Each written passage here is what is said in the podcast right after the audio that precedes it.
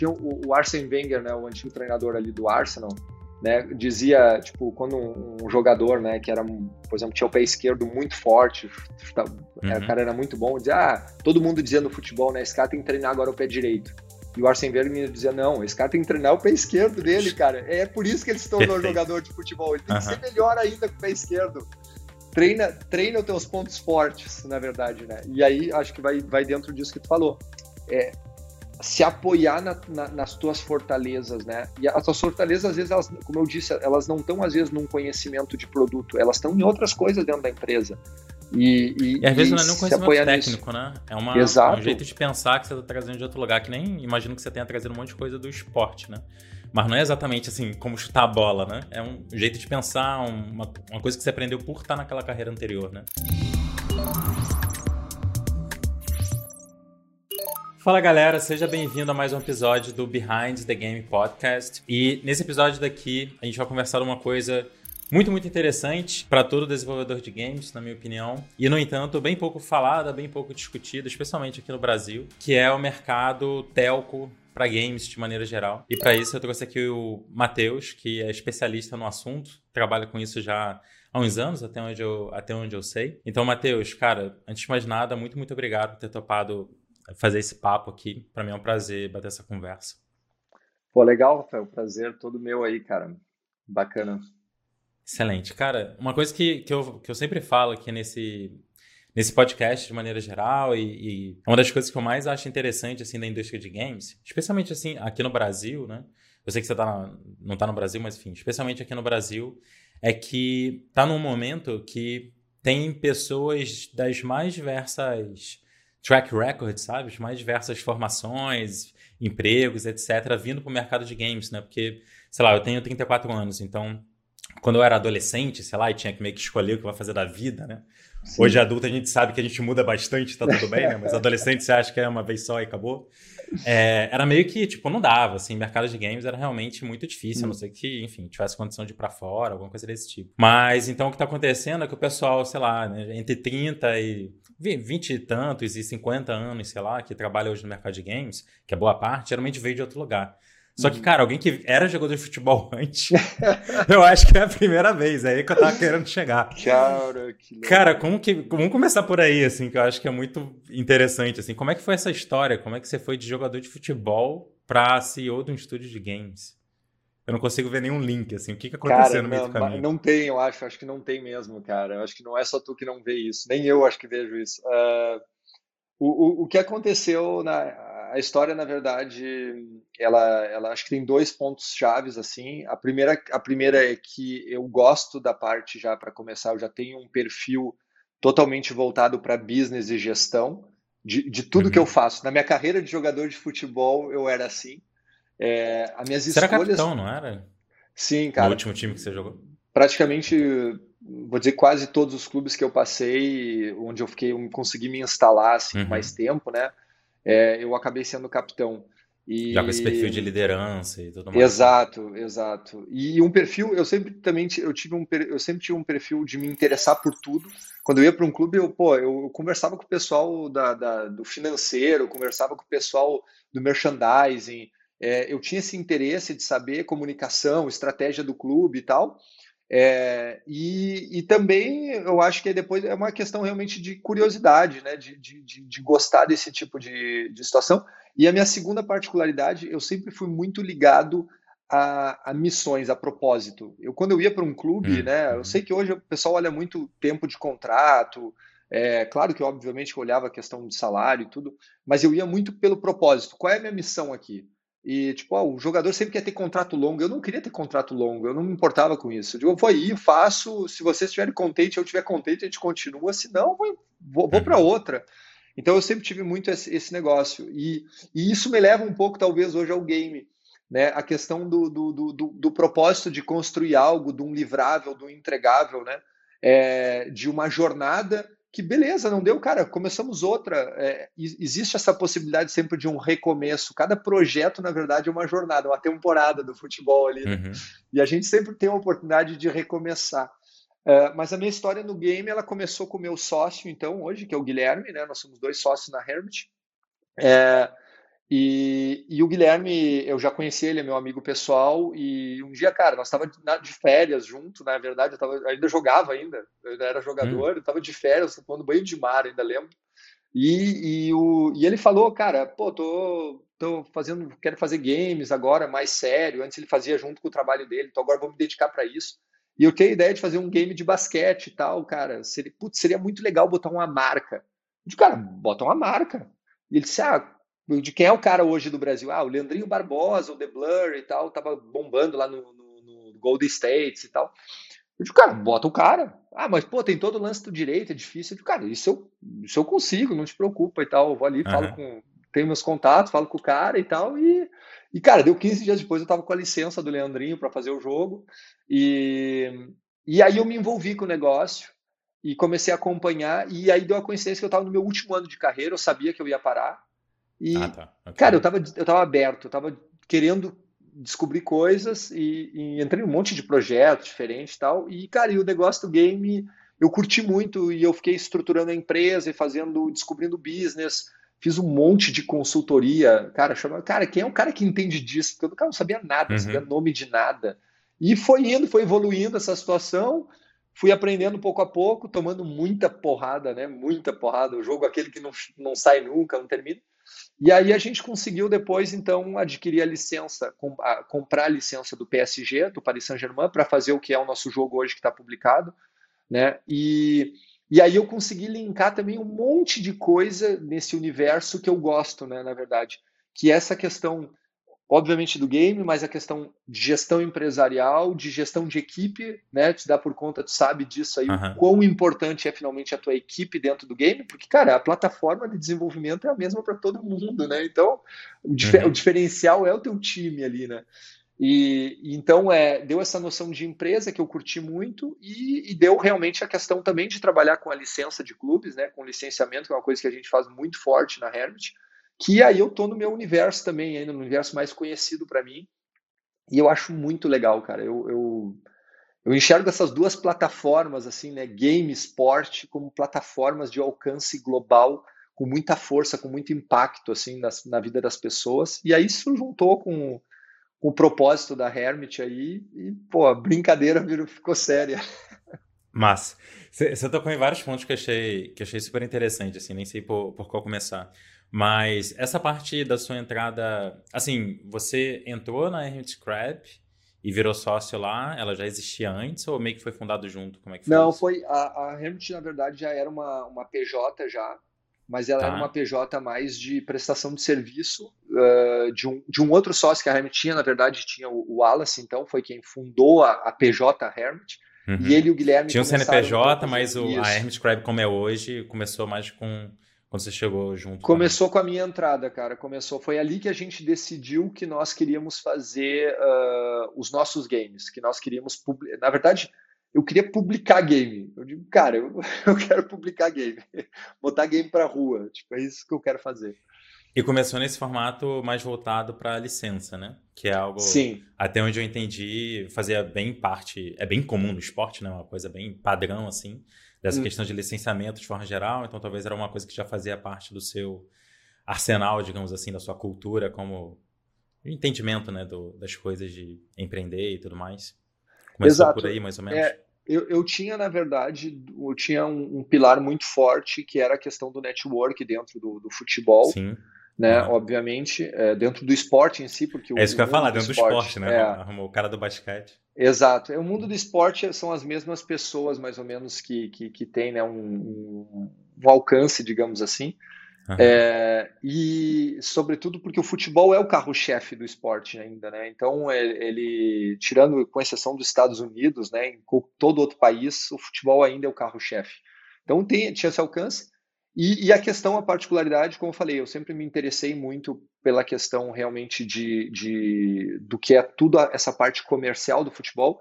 Então eu tinha um conhecimento muito grande já sobre parte de licenciamento, sobre direitos de direitos de utilização uhum. de marca no futebol, de direitos de utilização de, de, dos jogadores. São coisas muito cada país muda, cada, cada, cada lugarzinho tem a sua peculiaridade. E eu já tinha essa, essa, já saía desse conhecimento já, então isso me ajudou muito, né?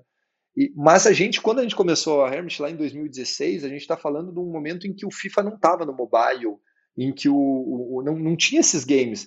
No mobile tu só encontrava, quando tu encontrava um jogo com marca de jogador, cara, era com a carinha do Cristiano Ronaldo, pô, e o gameplay não existia, né? Não tinha jogo, sim, né? Era só a cara do, dele ali. Era só colocar a cara de alguém lá e ver pô, se exato. acontecia alguma coisa. E a gente saiu com um propósito, uh, eu e o Gui na época, que era, cara, vamos popularizar a marca. Vamos popularizar uhum. o alcance. Por, por que, que o cara não pode jogar o jogo do, do PSG, o jogo com o Neymar, dois minutos, dentro do metrô, entendeu? Um casual realmente eh, dá o acesso, entendeu? Eu não, eu não tenho meia hora para parar e jogar FIFA todo dia, entendeu? Mas de repente eu quero jogar com o Neymar porque eu gosto de futebol, quero ter essa interação com uma marca, com um clube que eu amo, mas eu quero ter isso dois minutos, cara, porque eu não, não consigo fazer mais. Eu não tenho meu perfil de ser um player mesmo, né? E eu quero jogar isso no mobile. E aí foi aí que a gente deu o propósito de entrar, então, atacar, digamos, esse universo, né? É, que dá o contraste uh, de marcas que, na verdade, são muito grandes, muito e prestigiosas, ou seja, licenças uhum. muito caras, né? Com games casual, né, entre aspas, onde a gente vai estar tá com uma qualidade limite para o alcance do que uma marca dessa se espera, é, e onde o modelo de monetização, obviamente, que ele é bem questionável, né? Então, o risco estava e ainda está sempre quando a gente vai fazer um projeto nisso aí, né? Então, parece que desde esse começo o foco sempre foi jogo casual para mobile mas eu imagino que não foi de cara com o mercado telco de maneira geral, né? Foi mais não, mirando nas plataformas maiores, tipo Google Play e, e, App Store. Então, eu queria, eu queria te perguntar duas coisas, é, na verdade. Primeiro, introduzir o pessoal do que, que, se trata desse mercado telco, né? Que é uma coisa que eu acho que é extremamente pouco discutido de maneira geral, assim. É, e depois explicar um pouco mais como que foi para a Hermitscribe essa, essa transição, assim, o que, uhum. que fez vocês olharem para esse tipo de coisa e o que, chamou a atenção para vocês se direcionarem para aí? Beleza, eu vou, vou inverter porque é, isso não, não foi uma decisão nossa, foi uma decisão de mercado, na verdade. O que acontecia, o que aconteceu então foi que a gente é, eu moro na Europa, então, né? Eu, eu, eu tô na, na, na França. É, eu não, como eu disse, eu não, eu não, sei fazer, não sei desenvolver nada, não ajudo em nada lá no processo. Lá quando o pessoal estava desenvolvendo o jogo do PSG, eu só dava palpite, só atrapalhava. Então, o meu negócio na Hermit é fazer business, né? E aí, pô, eu tava uhum. aqui, eu comecei a participar de todos os, os grandes eventos, as grandes, né, grandes salões, feiras aí que chama, cada um chama como quiser. E, Isso cara, eu ia 16, lá... 17, assim? Exato, em ali 2016, 2017. Desde logo no tá. início tá. a gente já começou Game Connection, Gamescom. E, cara, chegava lá, fazia o pitch do jogo e, cara, um tapa em cima do outro, né? Apanhava muito do, da, das publicadoras. A gente tava procurando publicadora, né? Nós já decidimos que nós uhum. ia publicar o jogo. E aí tomando tapa em cima da outra. E as publicadoras, sempre os caras que vinham conversar e que, que procuravam a gente, era desse mercado famoso, mercado telco. Então, o mercado alternativo, né? E aí a gente diz, cara, mas para aí, pô, pô, a gente está lá brigando, implorando para os caras pegarem o nosso jogo para esse mercado free to play, para Apple e Google, e tem os outros caras uhum. aqui que querem o nosso jogo, só que o nosso jogo não está pronto para o mercado deles. Pô, vamos ir onde o mercado está nos pedindo, está ali de repente a nossa oportunidade. E aí a gente uhum. começou então a descobrir esse mercado, a estudar, a falar com todo mundo, todos os players, os grandes players desse mercado. Comecei a descobrir, a estudar muito realmente. E foi, fui entrando e a gente então deu uma guinada no nosso produto de enquadrar o nosso produto, e aí a gente vai falar disso, enquadrar esse nosso produto para esse mercado. E aí, cara, o nosso resultado foi fantástico, foi muito bom. E aí a gente decidiu então investir realmente nessa parte de, de desse mercado, tanto nos nossos produtos quanto realmente em, em a gente dedicar tempo para essa publicação, né? Então, uhum. basicamente, o mercado telco que a gente chama, tem gente que chama de mercado OTT, over the top, é, ou mercado alternativo. Né? O mercado alternativo é um pouco mais amplo. O mercado alternativo é. no mobile seria tudo aquilo que não é Apple e Google, né? né? se a gente Sim. for falar assim. Né? E, e, esse mercado telco, ele é, se a gente for ver, cada operadora de telefone hoje, uh, no mundo praticamente, ela tem um canal de game ali dentro. E, e esse uhum. canal de game é Hoje o modelo básico que to todas elas estão adotando é de subscription, né? Então tu vai lá, paga por mês, que nem Netflix. Tu vai lá, paga por mês e tu tem conteúdo gratuito ali, sem net purchase, sem ads, né, sem nenhum tipo de, de, de compra. Então é um ambiente seguro. Por que, que isso funciona? Porque as operadoras de telefonia, elas já têm um modo de pagamento do cara. Uhum. Né? Elas já podem ou pegar. Já tem um vínculo cara... de cobrança, né? De serviço. Exato, cara, exato, exato. Porque é isso, finalmente, né? O cara já tem a conta de telefone, ele nem vê que chegou lá, né? Mais 10 reais lá na conta sim, dele. Sim, pois é. E, ou ele, no pré-pago, ele, ele compra. Então, ele, eles têm esse acesso ao cliente, eles já têm o usuário e já tem. Então, eles criam esse canal, é um portal, né? Que eles, que eles criam uma loja de game ali. E a gente foi ali que entrou. Então, nós estamos falando de um universo, Rafael, sei lá, de, de hoje mais de 100 países, eh, nós estamos falando de mais de 300 stores, talvez, aí no total, né, de operadores através do mundo aí, e que a gente uhum. foi se especializando aí nesse, nesse mercado.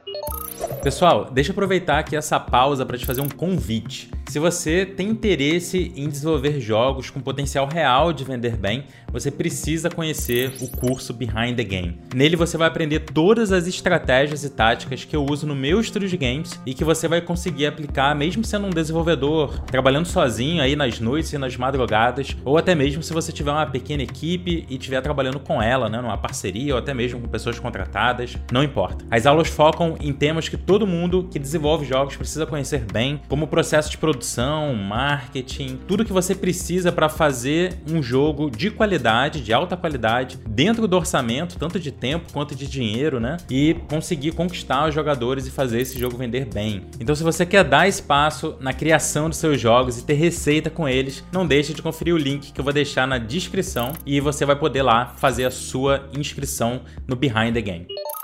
E, e tem, até, tem até alguns países, assim, imagino que especialmente mais pobres e tal, que é mais fácil o cara ter um, um celular com uma conta do que uma conta bancária, um cartão de crédito, esse tipo Exato. de coisa, né? No Brasil, na Europa mais ainda, a gente toma isso como garantido, né? Normal, banco, fintech, uhum. a gente está uhum. acostumado, né? Mas acho que na África, por exemplo, o pessoal é bem desbancarizado de maneira geral, né? Então tem muita coisa que acaba acontecendo pela, pela companhia de telefone, né? Por esse tipo de serviço. Então você acaba acessando uns mercados que, tipo, você não teria como acessar de outra maneira, sabe? Acho que esse é um dos principais pontos, né? Cara, exatamente. Tudo. Eu acho que o resumo aí do, do, do porquê que esse mercado funciona. É, e a gente vê essa diferença de público também em stores uh, de países diferentes, né? É, uhum. No mercado africano, sobretudo, onde essas stores são muito fortes, e no sudeste asiático, é, a gente uhum. vai encontrar esse perfil do cara que não tem cartão de crédito, entendeu? E, e, uhum. e, aí, se ele não tem cartão de crédito, como é que ele vai consumir um jogo pago, né? Então ele uhum. vai ter ali através do celular. Aqui na Europa, é, para quem, pra quem não, não, tem, não tem esse conhecimento, né? Por exemplo, a maioria dos países aqui, hoje as operadoras de telefone, elas não são só operadoras de telefone. Elas te entregam a tua internet em casa, que já vem com a televisão, que, tá, tipo, uhum. que já vem com o telefone fixo junto. É, tu, tu pega só a box e tu já tem toda a tua vida ali, né? Então, uhum. e ali já tem canal de games. E, e aí o, o, que, o perfil daqui talvez ele seja mais de um público mais infantil. Né? Eu, eu sou pai, eu tenho dois, tenho um filho e uma filha de 12 e de 9 anos que jogam, que são consomem games. E hoje, obviamente, como pai, a gente já tem a preocupação, né? Eu tenho a preocupação do o que eles estão consumindo, né? E obviamente uhum. dos gastos que isso podem gerar. Então, é, a gente. Uma assinatura vai... limita isso automaticamente. Né? Exatamente. Né? Perfeitamente. Então, aqui o perfil de usuário vai ser diferente. Ele vai ser um usuário justamente onde ele quer estar num ambiente seguro né, de, de, de game.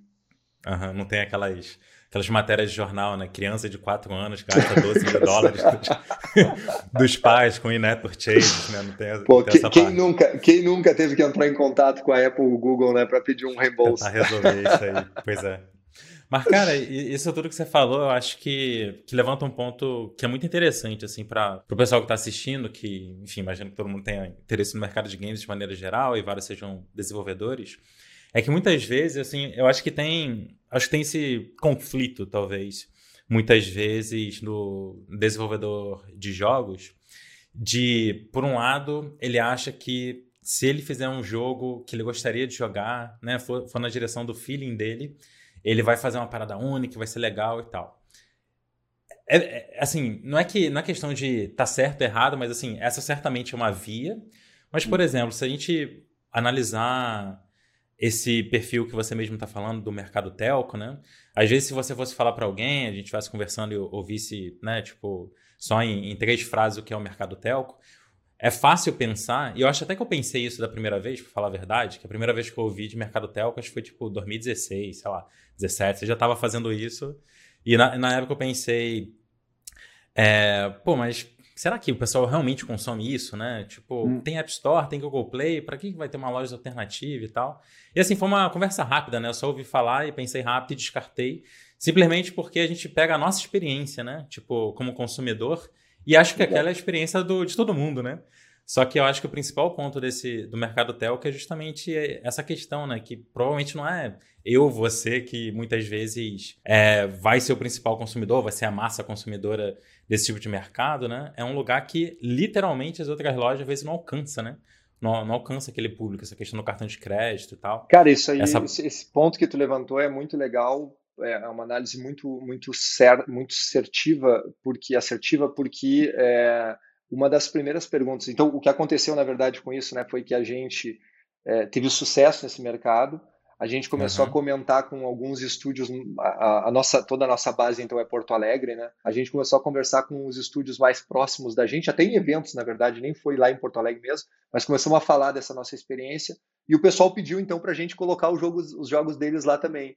E a gente, é, através disso, então, foi desenvolvendo essa ideia, é, é, esse modelo de negócio de publicar jogos de outros estúdios, então, é, isso, foi, isso foi muito assertivo da nossa parte, porque para as lojas que a gente distribui o jogo fazia muito sentido a gente fazer essa curadoria de conteúdo, porque nós já fazíamos todo o trabalho deles, né? Chegar lá tudo bonitinho. Entregar mais redondinho para eles. Exatamente. Os caras só tinham uma relação para manter, que era com a gente, não tinham que estar tá falando com uhum. 200 pessoas. Em vez de 97, né? Fala com Exato, uma pessoa. cara. Uhum. Um reporting só para mandar, né? Fazer um pagamento, aquela coisa, todas as facilidades que para eles é importante.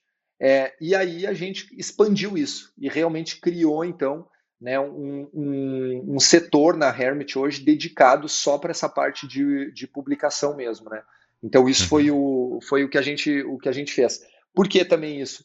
Porque isso que tu falou é uma, é uma, é uma coisa assertiva no sentido de que, obviamente, a gente vai olhar para a nossa experiência, mas mesmo quando a gente olha para esse mercado em si, ele não é um mercado que por si só seja sustentável. Hoje, alguém que, fosse, que vá fazer um jogo voltado só para esse mercado provavelmente ele não vai ganhar dinheiro nesse mercado, não uhum. vai conseguir. O fato é que esse mercado ele praticamente aproveita tudo do jogo que foi feito entre aspas para as grandes stores, né, para o mercado principal. Então o, o, trabalho complementar que se tem para se adaptar o jogo para esse mercado tel, ele é muito pequeno. Ele é muito pequeno, né? Então ali certamente vai ter, né, vai, vai, vai haver um ganho. E obviamente que também é um mercado diferente no sentido de que, pô, Apple e Google, tu bota em dois canais e tu abrangeu todo o mercado. Ali não, cara. O negócio é muito, é trabalho de formiguinha. É muito granular. E, e na maioria das, das stores não tem receita uh, uh, significativa. E aí talvez vai ser em alguns pontos precisos que vai ter, que vai ter uma receita e o somatório disso tudo vai se tornar um modelo é, interessante. Então, eu diria que é, eu entendo que os desenvolvedores não vá não vá olhar para isso, né? E para complementar, é, tem-se essa ideia também da perda de prestígio do jogo, de colocar o jogo ali. E aí entra isso que tu falou, que cara não concorre. O público não é o mesmo. Né? Hoje, é, hoje eu acho que em dia a pessoa, o pessoal está perdendo já essa, essa, essa imagem, mas pô, tinha gente que no início dizia, cara, não, meu jogo é de PC, cara, não pode para mobile meu, meu jogo é para esse público aqui, eu não posso botar no mercado telco, entendeu? E, cara, uhum. tu te dá por conta que. Por quê? Tu vai, por que tu, tu, na tua cabeça, tu tá desqualificando um usuário do teu game? De repente, o teu game vai muito melhor para aquele público lá, lá do norte da África, do que para o público que tu tá imaginando que é o público dos Estados Unidos, entendeu? E daqui uhum. a pouco o teu business está lá. Tipo, aí eu acho que vai realmente também de uma estratégia da empresa e disso que tu falou, às vezes um pouco talvez de apego do, do, do, desenvolvedor com o produto dele e com uma imagem. É esse talvez... preconceito mesmo. É, pode ser, cara. É. como eu, eu não, vi, como eu não vi na indústria, né? Eu não nasci nessa indústria, talvez eu, eu, eu tenha menos. Não, mas é, eu acho que é natural, assim, de maneira geral, né? E, e, com a informação vai indo embora os preconceitos, né? É, esse é, esse é, na, é, o caminho natural, eu acho, né? Quanto mais informação você tem, mais você vai entendendo que, ah, não, ok, isso que eu estava pensando antes era besteira, na verdade faz todo sentido e tudo mais. E acho que, acho que eu não, não sei se é besteira ou não, mas talvez uma coisa que possa ajudar também é tá tendo cada vez mais assinatura, né? Tipo, tem hum. de, de, games, né? Tem da Apple Arcade, até Nvidia agora tá com assinatura. E eu acho que isso tudo vai talvez desconectando um pouco mais, aqui eu tô meio que só pensando alto, uhum. desconectando um pouco mais a ideia de jogo para tal plataforma, né? E virar uma coisa muito mais de acesso, né? Por onde eu acesso esse jogo, por qual assinatura, por, assim, e, e o dispositivo que eu estou utilizando importa menos, né? E aí com isso eu acho que, que a, lojas alternativas de maneira geral, né? Acho que é uma coisa que encaixa de forma mais natural nessa conceitualização, né? De que a questão é como que eu acesso o jogo, não se esse jogo é de PlayStation, se esse jogo é de PC, se esse jogo é de. Enfim. Cara, eu sou, eu, eu sou totalmente de acordo contigo. Eu não tenho embasamento uh, suficiente, talvez, para defender a minha teoria. Não, nem mas, eu vou, mas eu vou dar minha, exato, mas eu vou dar minha opinião, então, que fique bem claro que essa é a minha opinião. Mas que eu fui no Summit em Portugal uh, logo antes da pandemia e eu, e eu vi, e eu vi um, um, um, estudo lá, eu não lembro quem era, era um CEO de um grande. Qual, qual Summit? No Summit de Portugal, no Web Summit. Uh, ah, aquele que acontece numa parte meio ah, esqueci qual é o nome ali. Mas é em Lisboa? Isso, em Lisboa, isso. Tá, e eu fui logo antes da pandemia. Do... E aí tinha fui, uma. Fui, tu foi. Cara, o evento é demais, né? O evento Acho muito fui... bacana, né? Acho que eu fui em 2017. 18. Ah, foi logo no. Depois você foi no mesmo. Pô, eu fui logo antes da pandemia. Okay. É, eu fui logo antes da pandemia ali. Acho que eu fui. Ok. É. Bom, mas aí, cara, eu vi. Tinha, um, tinha duas, três palestras de game lá, e claro, fui ver então, né? Era uma, não lembro de exatamente quem era a CEO de uma grande empresa aí que estava lá e tal. E ela falou, por exemplo, que no mobile um, Apple e Google hoje detinham mais de 90% da, da, do mercado mobile, né? Uh, e que as estimativas eram que em 2023, 2024, acho 2024, acho, que já tivesse uhum. só 75% do mercado, né? Uhum. E, e aí o cara disse, pô, cara, tá, tá maluco, né? Mas, cara, quando a gente vê o, todos os movimentos que tá tendo de outras empresas aí, quando a gente vê, né, pô, os construtores de celular também dizendo, cara, mas, pô, eu que tenho, eu que, eu que vendo o celular pro cara, por que, que o cara não vai consumir a minha store? Por que, que ele vai consumir a Apple Google? A gente daqui a um pouco se questiona, né? E o modelo de negócio, isso que tu falou. Né? Tipo, esse modelo, tanto que a Apple e Google já logo, logo, pô, se ligaram no negócio e também criaram esse modelo dentro da, das stores de, deles, né? Uhum. Mas é, esse modelo do, do subscription é, tá, tá provado e comprovado em outras mídias. Por que, que no game vai ser diferente? Eu, eu particularmente não acredito, né? Aonde a gente está investindo bastante hoje, Rafael, é, é no cloud gaming. Tá? A, nossa, a nossa parte de publicação eu posso dizer que a gente está sendo bastante pioneiro no sentido de. É, eu já faz dois, três anos já que eu estou conversando com empresas que são especializadas em cloud gaming para mobile. Né? Bom, então, vamos para as definições, para ninguém se perder na conversa. Exato. O que, que seria cloud gaming? Então, o cloud gaming basicamente é jogar em streaming, né? O jogo ali, o jogo tu não instala o jogo no teu celular, né? E, e falando do mobile específico, né? E então, é, e aí a gente entra nisso que tu falou, no multiplataforma, não importa, porque eu estou jogando aqui, eu posso chegar em casa e já, e já continuo jogando na minha televisão. Já tem a Hatch que faz isso muito bem nos Estados Unidos, já, né? Depois de um, um certo período. É, mas isso ainda existia muitos entraves técnicos para fazer isso. E pô, hoje a gente está conversando com uma empresa aqui da França, por exemplo, que já pega uma versão, uh, uma versão Android e já consegue rodar ela em, direto já em streaming no, no, no celular.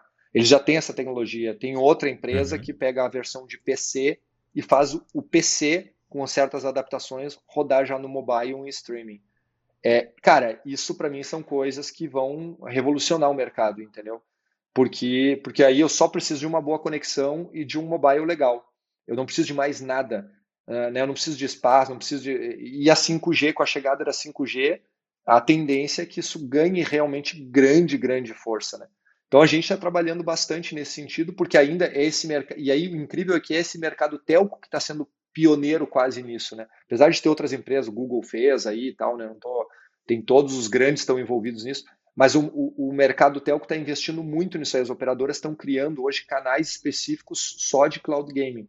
Então, uhum. eu acredito que isso vai sim ocupar um espaço do mercado. Não sei se daqui a um ano, dois ou cinco, mas eu tenho tendência a acreditar que isso vai, porque aí volta aquele papo lá que eu falei no início, né? As operadoras, por exemplo, aqui da Espanha, aqui da, da, da, da Europa, elas não te vendem só o teu celular, elas te vendem a box com a tua internet, então tá tudo conectado, cara. A, a tua casa inteira tá, tá dentro ali do negócio. E aí tu tem essa facilidade daqui a um pouco de estar tá jogando game na tua televisão sem, pô, tu tá jogando um puta game é, AAA na tua televisão é, porque tu não baixou o jogo, na verdade, só tem uma, um bom acesso à internet, né?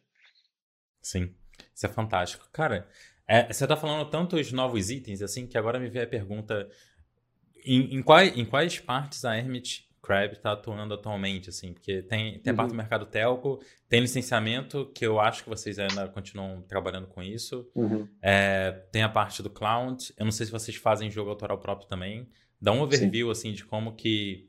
Primeiro, qual, qual, quais direções vocês estão atuando, né? E, e acho que uma pergunta é, que, que vem dessa é como vocês fazem a divisão, né? Para conseguir trabalhar em diferentes coisas sem perder o foco de, enfim, sem deixar a bola cair, né, digamos assim. Cara, eu acho que respondendo a essa pergunta, a, a gente tentou construir, está tentando diariamente construir uma empresa baseada em propósito, com uma visão, uhum. uma missão de empresa. E isso, a parte institucional da Hermit, são os pilares da Hermit. Né? A gente construiu uma cultura de, de uma cultura de empresa, uma cultura de trabalho que é isso, isso são os pilares da Hermit. É, os produtos vêm depois, os serviços vêm depois. Tudo vem uhum. após isso. Porque esse é o carro-chefe. É saber aonde a gente quer ir como empresa, o que a gente quer construir, qual o legado que a gente quer deixar. E isso está muito claro para a Hermit hoje. Tudo que a gente constrói no dia a dia é isso. Né? Porque os produtos eles são passageiros, os projetos eles são passageiros, né? Mas o que a gente está construindo como instituição isso é o que uhum. fica. E isso é o que faz com que o nosso próximo produto vá ser melhor do que o produto que a gente acabou fazendo agora. Mas, uh, concretamente, nós temos essa, essa, parte de licenciamento, onde, obviamente, que na parte do esporte é o nosso grande foco. É, então, é, é básica a minha atuação, obviamente, que é a atuação principal nisso aí. É, então, nós temos hoje o Paris Saint-Germain, temos o Arsenal licenciado, temos o Manchester City, Estamos concluindo aí com mais um clube que a gente vai anunciar aí rapidamente.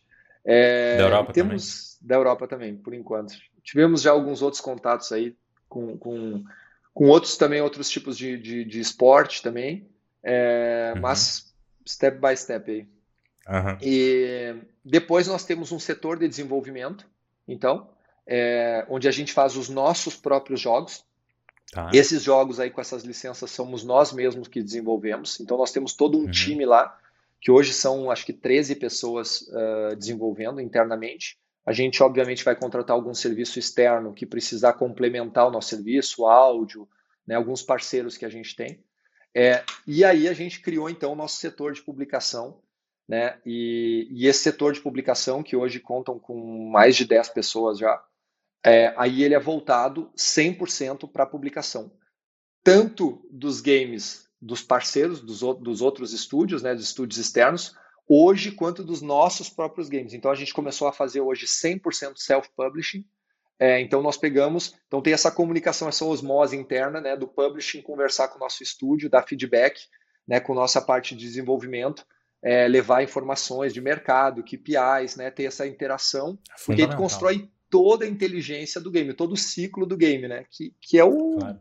Acho que acredito que seja o diferencial. Então, é, a nível de estrutura, a gente, tá, a gente sofre constantemente reorganização, cara. É, é entender que uh, isso está sempre, se tá sempre se mexendo. Né? Então a gente pô, não tem que ter vergonha de pegar ali o desenho e dizer, cara, agora daqui tu saiu, tu, acho que faz mais sentido aqui e também de adaptar muito em função do perfil das pessoas que a gente tem. Que é muito legal tu dizer, cara, eu quero ter um setor de business foda, né? Eu quero, pô, cara, se tu não tiver a pessoa para fazer isso aí, vai fazer tu o quê? Não tem o setor de é, business. acabou o setor. É simples né? assim. Não, então justamente então... o, o, Mas você tá com alguma coisa perto de 25 pessoas agora, então, é isso? Exato. A gente está tá, trabalhando. Massa. A gente teria condições aí, talvez a nossa demanda seja para ter pelo menos, eu diria quase umas 10 pessoas a mais ainda. É, mas aí a gente tem um, hoje uma, uma está optando por uma escolha ainda de às vezes subtratar alguma coisa e contratando é, num ritmo, numa cadência onde a gente consiga integrar isso dentro da cultura da equipe e tudo mais, né? Para não uhum. quebrar também a nossa o que a gente está construindo aí. Não, tu falou vários pontos muito muito interessantes que eu me identifico muito também. O primeiro é essa questão, né, de, do papel do CEO, assim, de ser fazer o design do time para o time fazer o design do jogo, né? Em certo sentido, assim. Mas legal. É, é, o papel, assim, entender como é que você faz o, o desenho do time que vai funcionar daquela maneira, né? Que, que, que vai colocar gente boa para dentro, né? E também ter, ter esse cuidado, né? De fazer o ajuste de acordo com o perfil do time, né? Porque Exato. isso é uma coisa que eu faço que eu faço sempre, assim, também. Porque a gente começou na Minimal fazendo só jogo 2D, né? É, enfim, a Minimal e a gente estão trabalhando juntos, então assim, tem, tem um monte de jogo 2D lá que vocês estão vendo, Zen Chess e tal, que está sendo trabalhado agora. Só que os dois artistas que eu tenho, o primeiro cara freelancer que eu contratei, que era um aluno meu, e o outro que foi amigo de, de classe de, desse outro cara e foi o segundo artista que entrou. Os dois são formados pela Vancouver Film School, então assim, é uma direção total de 3D, sabe? Vancouver, uhum. não, Toronto Film School. Então é uma direção total, assim, de 3D. E a gente lá forçando a barra no 2D, sabe? 2D, eu, eu, não, 2D é mais simples, calma, vamos começar aqui. E aí chegou um ponto da gente fazer um jogo 2D que foi todo feito em 3D, e aí botava top view, porque o pessoal... não, mas é muito mais fácil calcular sombra e luz pô, do que desenhando, cara. Não, vamos fazer assim, beleza, a gente fez, que foi o Color Grid.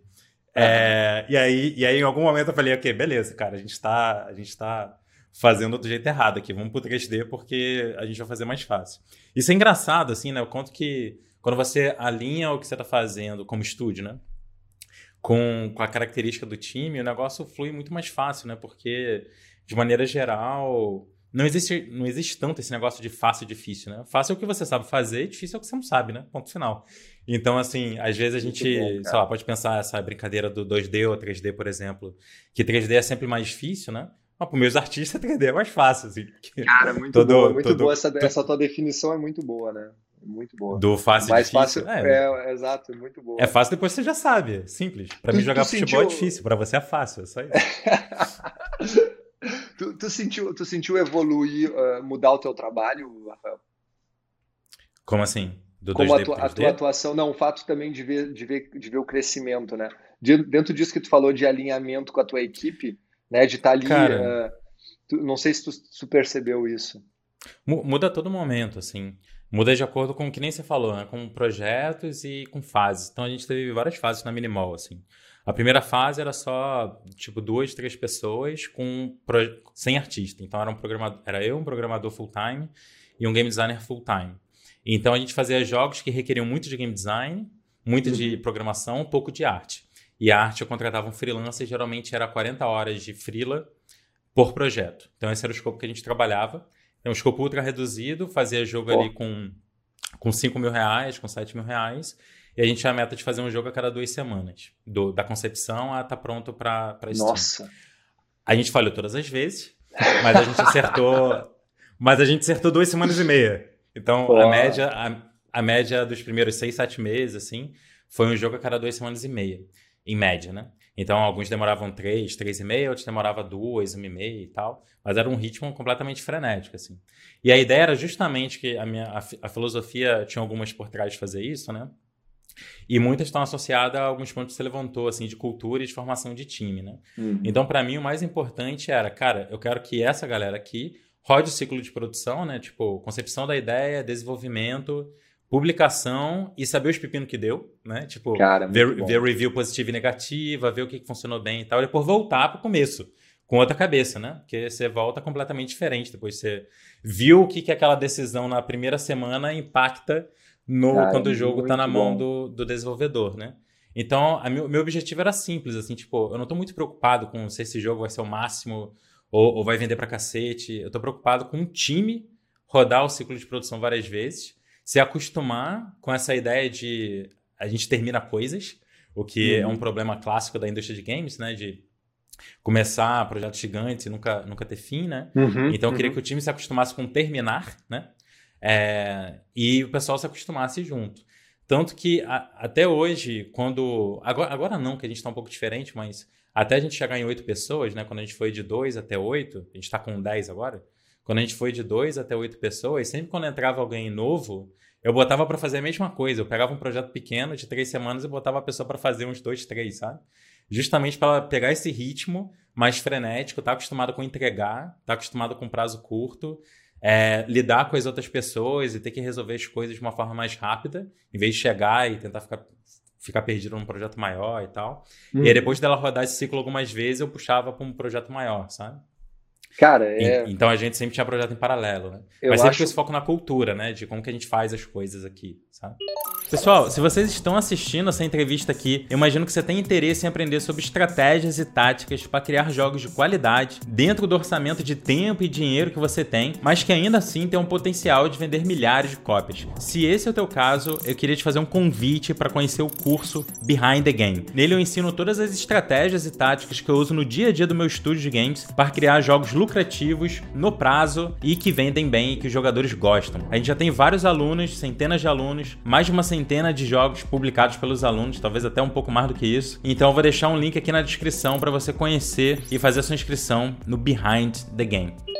Acho fantástico, cara, isso aí que tu tá, tá construindo e essa metodologia que tu que tu que tu tá que tu inseriu aí, uh, porque ela traz muitos pontos, né, uh, no, na, na, na minha percepção, que é uma questão obviamente de cultura, mas que é uma questão de conhecimento de produto né? Eu digo, é, a gente, um, né, um pequeno detalhe, né? A gente, nosso objetivo desse ano, a gente trabalha com OKRs e tal, então, né, objetivos uhum. inspiracionais e tal. Nosso objetivo desse ano era parar de desenvolver jogos e produzir jogos, na verdade. Né? Porque aí quando a gente está falando da noção de produção, a gente está falando de pensar que eu não estou desenvolvendo um game que no final do game eu entreguei o game e acabou. Não, cara, ali começou a vida do jogo, ali começou uhum. o nosso produto. Né? Essa noção de se importar com o produto, do, do, do com o usuário, de saber o público-alvo, de entender. Isso, como tu falou, vai desde lá do início, né? A hora que a gente enxerga não como um game, que a gente enxerga realmente como um produto que a gente está colocando na rua e que alguém vai consumir e que alguém vai ter que, de uma certa forma, gastar dentro daquele produto ali, Cara, a tua uhum. visão muda. E é legal essa, essa situação que tu criou, né? Do cara entender, do cara ir lá olhar, chegar no momento de olhar os, o, o, os KPIs, de olhar o jogo na rua, de olhar, ver o que está acontecendo, né? Então, eu, eu vejo isso muito legal, porque aí cria para mim o que é hoje um, um, desafio muito grande que a gente que a gente enxerga, pelo menos internamente, né? Que é trabalhar com finalidade, né? Não, não trabalhar com task. Né? Eu, Putz, eu, cara, quando começa ah, a falar de uh -huh. task, a galera começa a falar de, ah, minha task, não, cara, qual é a tua finalidade? O que, o que, que é? Cara, a finalidade, e eu digo isso na primeira vez quando a pessoa vai entrar na Hermit, eu digo, cara, a, a nossa finalidade é publicar jogos. A gente tá, esse joguinho aqui, a gente está pensando, essa licença que a gente está comprando é para um dia ser um jogo que vai estar tá na rua com milhares de downloads. É isso. Uhum. Quer fazer isso? Tu tá afim de botar jogo na rua? Tá afim de publicar jogos? Então, é com a gente. Mas aí tem todos, isso que tu falou, né, cara? É deadline super. Tem que ser né, uh, preciso, é ritmo, obviamente, um ritmo acelerado, é exigência, porque, pô, tem o review da Store, tem tudo aquilo que tu falou, né? Então, teu produto tá, tá, tá botando a cara a tapa ali, né? E aí. Sim. A e pessoa esse foco no tem que aceitar é isso. fundamental, cara. Uhum. Esse, acho que tem vários pontos aí, né? Primeiro é a questão de humildade, talvez, sabe? De tipo, acho que todo designer, né? Não game designer, assim, designer no sentido de alguém que está concebendo como que alguma coisa vai funcionar, né? É, tem que tomar cuidado sempre com, com, a parte do ego, né? Porque muitas vezes a gente lida como artista, né? Só que o designer está fazendo uma coisa que outra pessoa vai usar, né? Hum. Então, a opinião final de se aquilo é bom ou ruim é quem usa, né? o jogo é a mesma coisa, assim, tipo, se você está construindo algo que tem uma finalidade, e jogo muitas vezes é entretenimento, às vezes pode ser passar uma mensagem, enfim. Quem decide se está bom ou ruim é quem está jogando, né?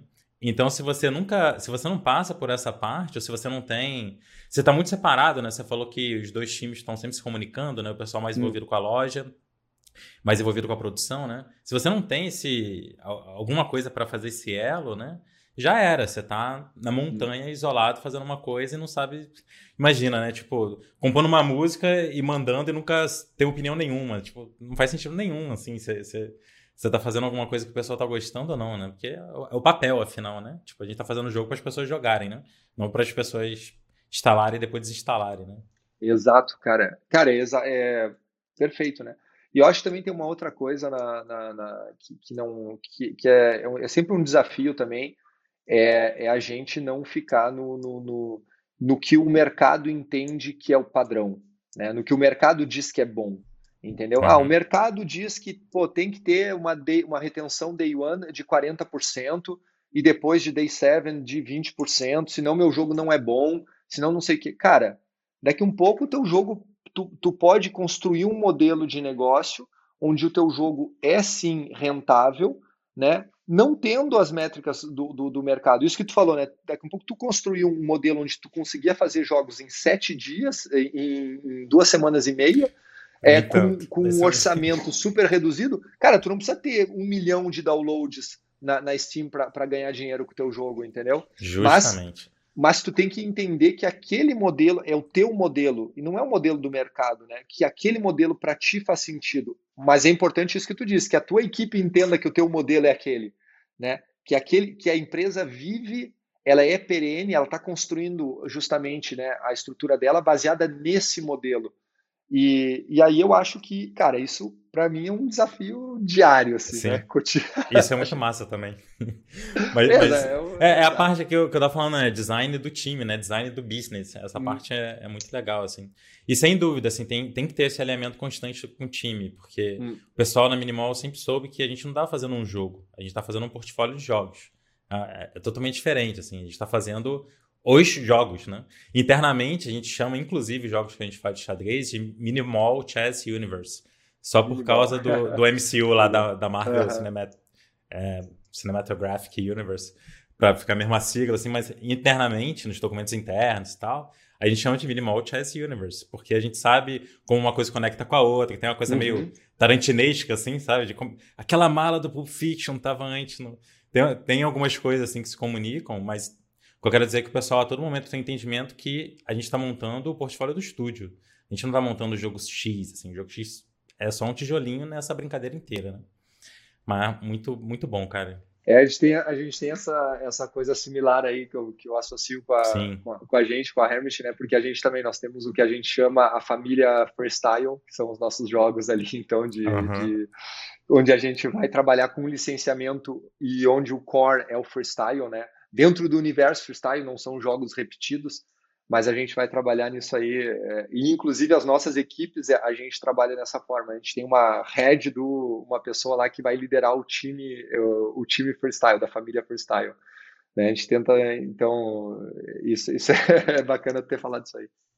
Cara, eu quero voltar para um negócio que você falou lá atrás, que eu achei muito interessante e que eu me, me, identifico um pouco também, que eu acho um jeito interessante de fazer as coisas, que é, você falou que, ah, no começo eu não entendia nada de games, eu entendia muito pouco, então fiz um monte de consultoria, perguntei para um monte de gente, fui tentando entender como é que as coisas funcionavam, né? E, e esse, é, eu, eu acho que tem duas coisas, assim, que o pessoal no mercado de games usa muito menos do que deveria. A primeira é Game Asset, e assim, o pessoal compra mais game assets do que deveria, mas usa menos do que deveria. O pessoal tem a mania de comprar vários, mas assim, usar de verdade às vezes vai pouco. E o outro é utilizar consultorias, assim, consultoria no, no formato, não necessariamente no formato sériozão, mas no formato de pergunta para alguém, em vez de tentar descobrir a, a, inventar a roda a todo momento, né? Tenta entender como é que faz aquilo de maneira geral, né? Porque uma coisa que eu acho interessante é que você veio de um mercado completamente diferente, e você conseguiu montar uma empresa aí bem sucedida. Então você teve um processo aí de entender o que tinha que entender, só que foi relativamente rápido, assim, e foi do jeito que você acreditava, foi assim, adquirindo o conhecimento que você precisava para fazer aquilo que, que você estava se direcionando a fazer, né? Porque muitas vezes o pessoal. Eu, eu, eu tô falando isso porque eu fico para morrer, assim, quando eu ouço alguém dando uma dica para outra pessoa, assim, de como entrar no mercado de games. Ah, primeiro você aprende a programar. Tipo, Velho, cara, isso aqui é isso aqui do mercado, assim, tipo, o mercado de games é, é gigantesco, programar é um, é um, pedaço dele. E tem múltiplas formas de trabalhar hum. dentro da indústria de games de maneira geral, né? Então, Exato. enfim, queria entender um pouco mais de você, basicamente, assim, de tipo, como que você identifica. Essa é uma pergunta difícil, eu acho, mas vamos lá.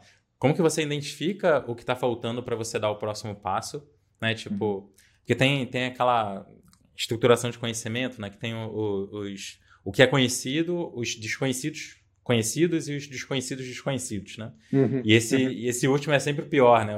Quando tem aquilo que você não sabe, só que você ainda não sabe que você não sabe, né? Exato. Então, assim, como que você fez para entrar no mercado de games, até onde eu entendi, relativamente rápido? É, o que, que, você acha que foram as coisas que mais, assim, jeitos de pensar ou ações que você fez que foram essenciais para você ter conseguido migrar de carreira? Cara, é, eu diria que a primeira é, é, reconhecer que tu tem um conhecimento limitado disso, né? é, e, e, que, e, que, sempre vai ter gente que sabe mais que tu. É, isso, ter essa humildade de perguntar, Sim. cara. É, eu, talvez um fato que relate bastante assim o que aconteceu. Uh, logo no início, quando a gente começou a, a, o jogo do, do, do, PSG, eu tive eu tive um contato com a Gameloft, então, e, uhum. e a Gameloft estava interessada em publicar o nosso jogo para Apple e Google, para ser a nossa publicadora principal. E, bom, foi de contato em contato, foi, os caras aprovaram o nosso design do nosso jogo e tal, não sei como, na época o jogo todo meio quebrado, mas os caras viram um negócio, os caras disseram, cara, vocês conseguem fazer, vocês têm uma sacada do jogo de futebol, de game design, que eu posso botar qualquer membro da minha equipe aqui para fazer, que os caras não vão fazer, os caras não entendem uhum. isso, uhum. não, não tá no, no, no, eles não têm esse, isso aí que vocês têm. E aí, beleza. Cara, um dia eu me, tive, verdade, verídico, me encontrei numa mesa, na segunda-feira de manhã, a Game Office tem uma mesa, então, né, uma reunião de, de, do conselho de administração, da, da parte da diretoria, diretoria, desculpa, não é conselho de administração, da diretoria. São nove pessoas, os, o, pre, o presidente, então, da, da, da Gameloft e todos os vice-presidentes ali. E eu me encontrei nessa reunião durante uma hora, fazia acho que, sei lá, um ano, nem isso que eu tava na, que eu já tinha começado na Hermit. É, uhum. Cara, às vezes os caras falavam de coisas que eu nunca tinha ouvido falar. É, e, cara, eu de verdade, eu não tive vergonha nenhuma, em momento nenhum, de dizer para os caras que isso eu não conheço, isso eu não sei, isso. Ah, mas quando é que não sei? Cara, não, não sei. Talvez posso ligar para o meu programador, posso ligar lá para alguém, posso ligar, uhum. pra, posso perguntar não sei. Ah, como é que vai fazer a estratégia, não sei o que, de live ops? Eu digo, cara, não temos. Não temos. O que a gente sabe fazer é isso aqui. Está aqui o que a gente sabe fazer. Mais do que isso, por isso que a gente precisa de vocês. E esse, e esse, esse apelo fez, cara, que terminou a reunião. O presidente da Gameloft pegou, me pegou pela mão, saiu, a gente ficou uma hora e meia conversando. Ele me, ele me mostrou todas, mesa por mesa da Central de Paris. Então Gameloft, 5 mil pessoas, mas em Paris que toda venha toda a Central mesa por mesa, o que, que cada um desses caras fazia, me apresentou para o responsável Nossa. de cada setor. Os caras, depois teve cara que, que eu fui a Paris, passei duas, três horas com o cara, o cara me explicando KPIs de game, com os jogos deles, tá aqui, ó, tá rodando, cara, isso aqui, a gente faz aquisição assim, a gente faz não sei o que e tal. E cara, os caras me explicaram tudo isso. Cara, a gente, no final das contas, não publicou com eles o nosso jogo para Apple e Google. Acabamos trabalhando com eles em outros projetos, trabalhamos ainda com eles, são uns grandes uhum. parceiros nossos. Mas foi por isso. Tipo, eu acredito que o cara me entregou isso porque simplesmente eu pedi para ele, eu pedi ajuda, eu disse, cara, a gente precisa de vocês nisso aqui, entendeu? E, e ali, e através desse tipo de, de situação, eu acho que quando a gente simplesmente demonstra que a gente tem interesse, mas também que a gente se apoia nas nossas qualidades, aí para mim vem o segundo ponto. Cara, é saber o que, que é o teu ponto forte. Tu tem que ter um diferencial e é aquilo ali que tu tem que explorar. Tipo, é, entendeu? O cara da Game Loft pode falar o que ele quiser. Cara, a hora que ele falar de, de futebol, de marca, de licenciamento de coisa, eu tenho que entender mais que ele disso. Porque senão não tem diferencial nenhum do meu mercado, entendeu? E aí, obviamente, que tudo o resto a gente vai construindo. E aí tu vai chegando, cara. Tu tem o teu diferencial e o resto tá tudo aqui embaixo. E pouco a pouco tu vai construindo teus alicerces, né? É, vai construindo e, e tu vai conseguindo equilibrar tudo, mas sempre tirando o teu diferencial. Aí volta, talvez, o que eu falei lá no início, né? E esses diferenciais, para mim, Rafael, eles não podem estar no teu produto. Não necessariamente num produto. Os teus diferenciais ele tem que estar na tua instituição. Né? Então, obviamente, quando a gente fala, ah, mas essa inteligência de produto, sim, mas isso está na tua equipe, está no teu, teu, institucional, isso está tá na metodologia de trabalho. Isso não é do produto, isso é, é da tua empresa. E aí que tá. À medida em que tu começa a construir inteligência na tua empresa, cara, a, a probabilidade de erro de um produto depois, ela, ela baixa muito, né? O teu risco baixa muito. E aí tu uhum. consegue uhum. perenizar, no, no, meu ponto de vista, pelo menos tu consegue perenizar uma empresa, né? Consolidar ela no, no, no mercado. Então, eu diria isso, cara. Eu diria que é, talvez, não vou dizer humildade, mas é isso, é reconhecer o, o pedir essa ajuda, entre aspas, né? É, não ter essa, é, de uma certa forma, essa, essa arrogância, né? Aceitar o que as outras pessoas estão dizendo. Se os caras estão dizendo ali, os caras já estão no mercado há anos, aquilo não levar aquilo como uma verdade absoluta, mas escutar, ter essa.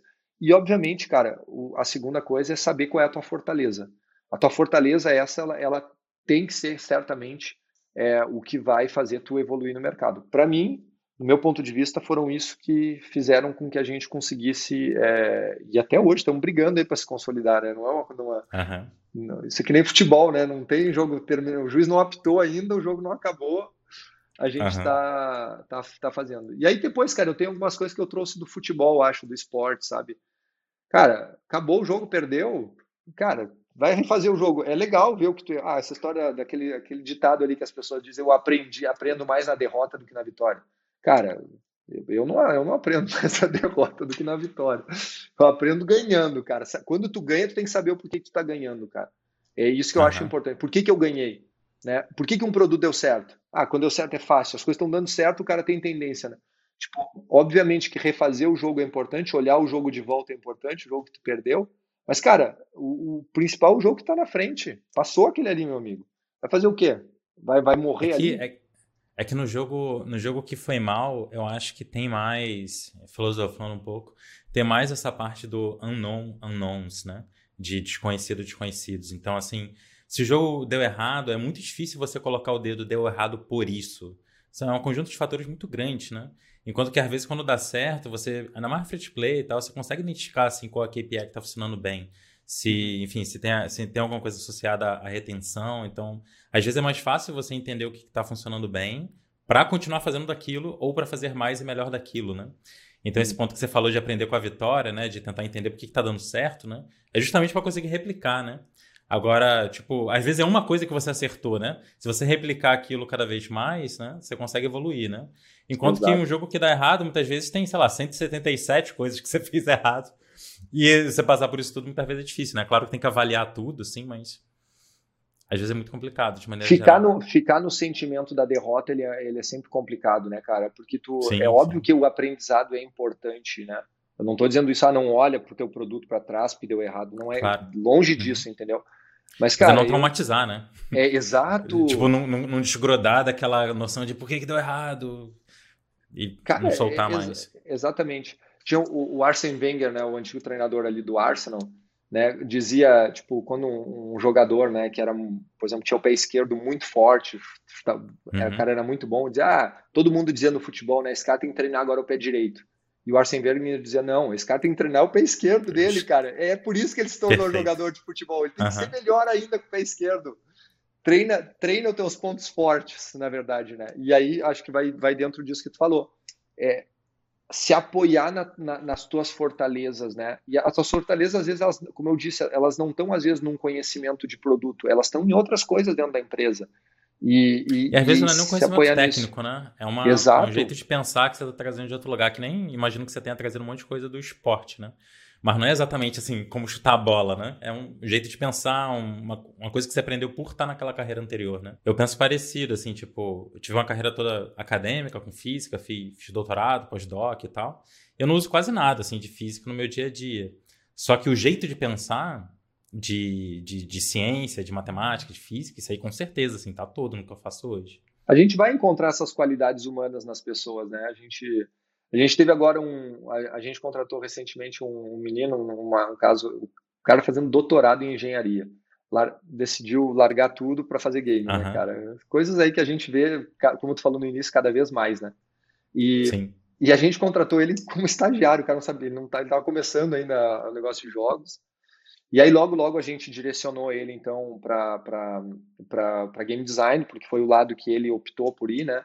A gente viu E aí, e aí vem a questão né, lá do, do, do, do da forma de pensar. O cara, obviamente, está se, dire... Tá se direcionando, se direcionou para a parte de monetização, né? Porque o cara uhum. tem facilidade com tabela, com número, tem né, todo. Ele certamente não usa tudo que ele aprendeu para engenharia, né? Mas é uma forma de pensar dele que é, que é, que é totalmente exata.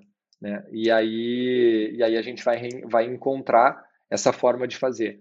E, e ali está a fortaleza dele, né? Se a gente for pensar a fortaleza dele pessoal, o diferencial profissional dele como profissional certamente vai estar nessa qualidade. E eu acho que a empresa também tem isso, né? A gente vai trazer, vai construir algum, alguns elementos que são os nossos diferenciais, digamos assim, né? E aí, cara, é desenvolver isso, meu, sim, pelo menos na minha visão, né? Sim.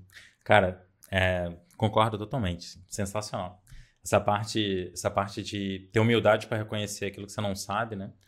É, senão você não aprende. E senão as pessoas esperam de você uma coisa que você não pode entregar, né? O que é um problema. E, e, e eu acho que espelhado a isso vem reconhecer, né? Saber quais são os pontos fortes para você poder falar, olha, eu não sei disso daí que você está falando, não. Mas se você precisar disso, eu te entrego, porque isso eu mando. e é justamente, justamente essa aqui que você falou da, de licenciamento e tal, né? Lá na mesa com o pessoal da Gameloft. Tipo, ah, disso eu tenho que saber mais que os caras, né? Essa é uma parte que eu acho super, super importante, assim. Isso aí realmente excelente. Cara, antes da gente, antes da gente terminar, eu queria saber é, como é que tá é, para Hermit Crab, se alguém estiver assistindo isso aqui e tiver um jogo interessante, que talvez o mercado telco, essa história toda que a gente está falando uma hora, sou interessante. Como que é essa parte de publishing? Como que entra em contato com vocês? Vocês estão abertos a jogos novos? Estamos, cara, estamos abertos. A gente, a gente hoje está, é, obviamente, a gente sabe bem, como eu falei, a gente sabe bem quais são os nossos pontos fortes ali, que é esse o nosso diferencial no mercado telco hoje. É, a gente também está publicando também, então, Apple e Google uh, com alguns parceiros aí, como é o caso da, da Minimal, né, que a gente vai levar os jogos. É, mas ainda é um mercado onde a gente, obviamente, está tendo todo um aprendizado, né? está construindo esse aprendizado aí, já com os nossos produtos e com, com os produtos que a gente está conseguindo publicar.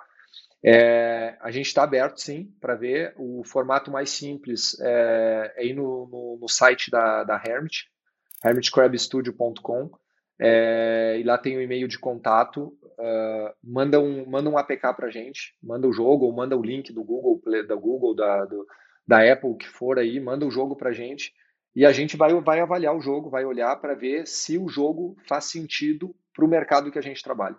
A gente tem uhum. uma questão que é editorial de ver, cara, a gente entende que esse jogo vai ter sucesso nesse mercado, né? E sucesso não estou dizendo fazer milhões, estou dizendo esse, se esse jogo vai ter sucesso, se ele vai dentro das expectativas que a gente criar, se ele vai responder.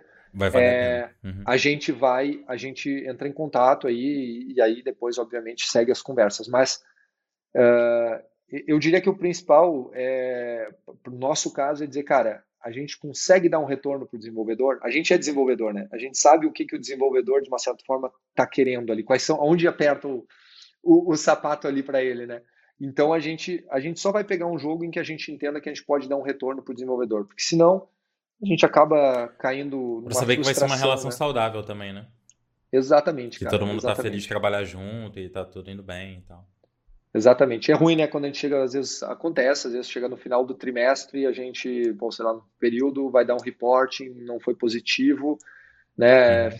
Mas uma, do nosso lado a gente fica super chateado, mas um trabalho todo que foi feito que não deu resultado, desenvolvedor às vezes, obviamente, também às vezes esperava outra coisa. Então a gente, né, o conhecimento vai levando a experiência, vai levando a gente ver que, cara, a parte editorial de escolher realmente os conteúdos que fazem sentido para o nosso mercado uhum. ali é, é extremamente importante. Então, estamos abertos aí sim para ver novos jogos. Excelente. Matheus, cara, obrigado pra caramba, assim, por ter, por ter topado fazer essa conversa. A gente se conheceu recentemente, né? E, e para mim, desde a primeira interação, assim, foi, foi super massa, super amistoso, agradável. Eu tava ansioso para bater esse papo, assim, sem ser negociando nada. sem, Pô, sem, é verdade, sem uma é conversa mais relaxada. Legal, então, cara. cara Obrigado por ter topado, foi massa e, e, eu acho que é importante assim tocar nesse, nesses pontos que às vezes por não fazer parte da nossa experiência como consumidor, né, pelo menos não faz da minha, assim, esse tipo de mercado, às vezes a gente não está com, com o ouvido com a antena ligada, né? E aí esses papos assim, eu acho que acaba ajudando isso daí. Exatamente, cara. Pô, eu que agradeço, cara. Foi, foi muito legal aí. Uh, acho que a gente tem bastante coisas, um pensamento em comum aí de várias coisas. Pois é. Uh, com experiências totalmente diferentes, isso que é legal. E isso me traz também a uma, a uma das razões, talvez que eu não tenha mencionado, por que, que eu entrei na indústria de jogos, por que, que eu fiquei, né? Eu falei por que, que eu entrei, uhum. por que, que eu ainda estou na indústria de jogos. É, cara, é, por, é, é, pela troca humana ainda. Eu ainda enxergo nessa indústria uh, essa possibilidade de ter essa troca. É, de isso que eu falei lá do cara da Gameloft, poder dedicar uma hora, duas horas do tempo dele para me explicar as coisas e eu tenho quase certeza sem esperar nada em troca disso porque eu não tinha quase uhum. nada para entregar para ele. E, e foi mas é de realmente dessa dessa coisa. Ah a gente vai dizer ah tem gente que tem gente que não é assim que não fala cara em todo o universo vai ter o cara que não vai dar que não vai entregar. Basta ter mas, gente suficiente que vai ter tem, também o pessoal que exato é legal exato cara exatamente. Então acho acho muito legal e é por esse tipo de coisa que realmente me motiva me estimula a a continuar investindo e a continuar trabalhando nesse, nessa indústria. Então, eu que te agradeço aí pelo, pelo papo e por também ter compartilhado aí bastante da, da tua experiência. Excelente, massa. Qualquer dia a gente faz um só sobre gestão, modelo de negócios, coisas, acho que vai ser legal. Putz, cara, eu acho, eu acho que se alguém for falar, quer entrar na indústria de games, talvez seja legal começar por esse outro papo aí. É, então, vamos, vamos marcar um papo desse.